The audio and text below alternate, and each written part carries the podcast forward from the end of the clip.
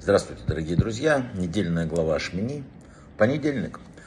Много рассказывается о кашруте, о раздвоенных копытах, э, о животных, отрыгивающих жвачку, которые являются кошерными, а остальные нет. А для чего нам все это? Э, давайте два слова расскажу вот э, вообще об этом. Есть очень глубокие вещи. Нам кажется, нам нельзя кушать этого. И вот все. Не, не поэтому.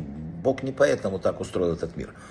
Рав Авраам в книге Акидат Ицкак отмечает, что в этих двух признаках, в раздвоенном копыте и отрыгающем жвачку, как пример, да, э, есть указание на чистоту человека с личными качественными поступками.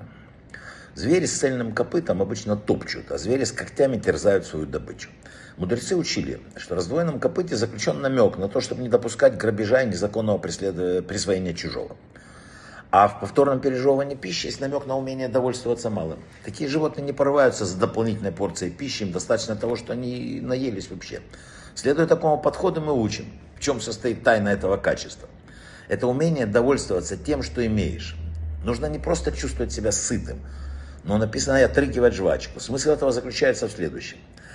Сейчас попробую объяснить. Обычный человек постоянно стремится за своими вожделениями.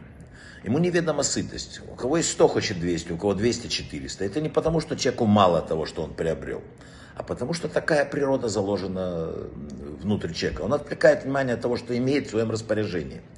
И направляет все свои устремления к тому, что еще его нету. Это похоже на ребенка, который порывается к игрушке, а когда получает уже, через две минуты уже теряет блеск в глазах, он хочет другую игрушку. Но если человек умеет отрыгивать то, что называется жвачку, да, и думать о том, чего он уже достиг и что у него есть, да, то он радуется и благодарит Творца за то, что имеет. Он говорит спасибо за жизнь, за здоровье, за питание, за одежду, за жилье, за заработок, за семью, за то, когда все спокойно. И, и тогда самый счастливый человек. Если человек идет этим путем, он счастлив. Вдумайтесь в такую историю. Однажды в синагогу пришел парень и принес с собой еду, напитки вкусные. Он спрашивает, что случилось.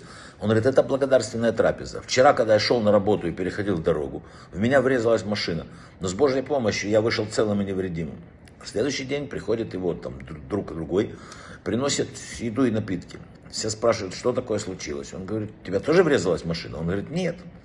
20 лет я перехожу улицу по пути на работу на этом месте. И ни разу у меня не врезалась машина. Вот за это я и благодарю.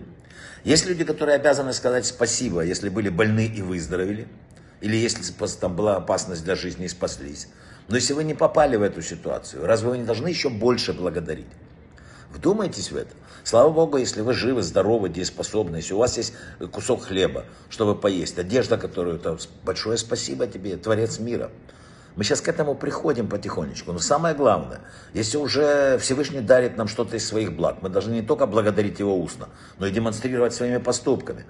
Мы должны говорить, что мы тоже будем благодетелем в отношении каких-то своих ближних, подобно Ему. Как Он милосердный, мы должны проявить милосердие. В итоге доброта останется с нами, она будет сопровождать нас в будущем мире. Сегодня надо пытаться идти Его законами, Короткий еще маленькая майса, была пятница, один человек вместе со своим сыном выходил из продуктового магазина, держа в руках там продукты. Среди прочего, несли пять бухалок хлеба. В это время подошли к стоянке, к ним подходит человек, явно такой очень смущенный взгляд, говорит, дайте мне что-нибудь поесть. Ну, они посмотрели на него, взяли две буханки хлеба и отдали. Человек поблагодарил и ушел. Отец спрашивает сына, сколько буханок хлеба у нас осталось? Он говорит, три. Подумай еще раз, говорит отец. Подумал, говорит, три. Говорит, это нет, это не простое математическое действие. Отец улыбнулся и говорит, правильный ответ две буханки. Сын сначала не понял, отец ему объясняет. Три буханки, которые остались пакете, мы сейчас съедим, от них ничего не останется. Но те две, которые мы отдали нищему, останутся навечно.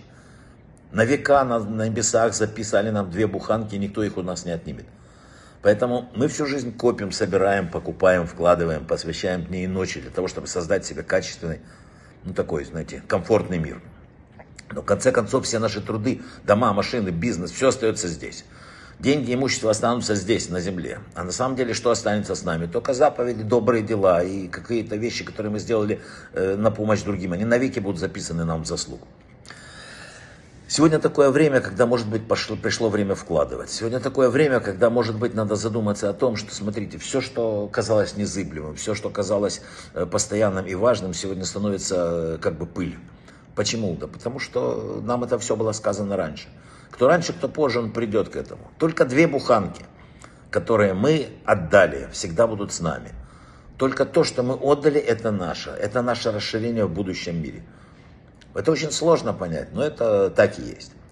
Дорогие друзья, сегодня может быть и не самое простое время, но это явно шаги Машеха. Сегодня может быть не самое веселое время, но это явно шаги Машеха. Поэтому хотим мы или не хотим, Машех приходит. Дай Бог, чтобы он пришел быстрее, Дай Бог, чтобы вот все беды закончились. А нам в любом случае обязательно надо улыбаться. Потому что если мы не улыбаемся, мы действительно начинаем попадать вот в эту вот ситуацию, которую попадать не стоит. Улыбка, она показывает Богу, что мы в Него верим, что мы Его любим и что мы надеемся на Него. Брахава от слаха, всего самого лучшего.